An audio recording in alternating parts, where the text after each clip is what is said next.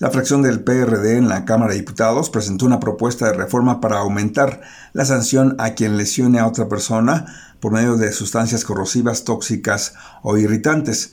La propuesta de las diputadas del PRD, Elizabeth Pérez Valdés y Olga Luz Espinosa Morales, promueve reformas al artículo 294 del Código Penal Federal.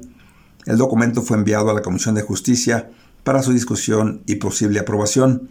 En la exposición de motivos se menciona que si las lesiones fueran inferidas mediante el uso de sustancias corrosivas tóxicas e irritantes en su conjunto o por separado, se aumentará la sanción hasta el doble de la que corresponda por lesión calificada, sin perjuicio de las diversas sanciones que establezca la ley correspondiente.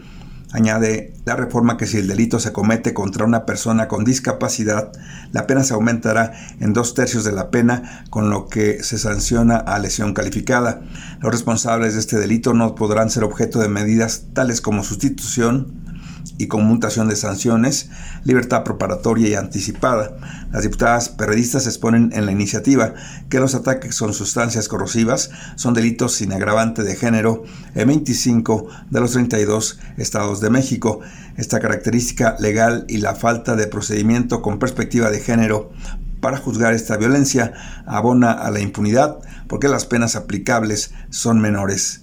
Se busca, añaden, visibilizar la violencia cometida por sustancias corrosivas, cuyas lesiones dejan efectos permanentes en el cuerpo de las víctimas, pero también en su psique, una modalidad de violencia que, pese a su incremento considerable, aún no existen cifras oficiales sobre este asunto.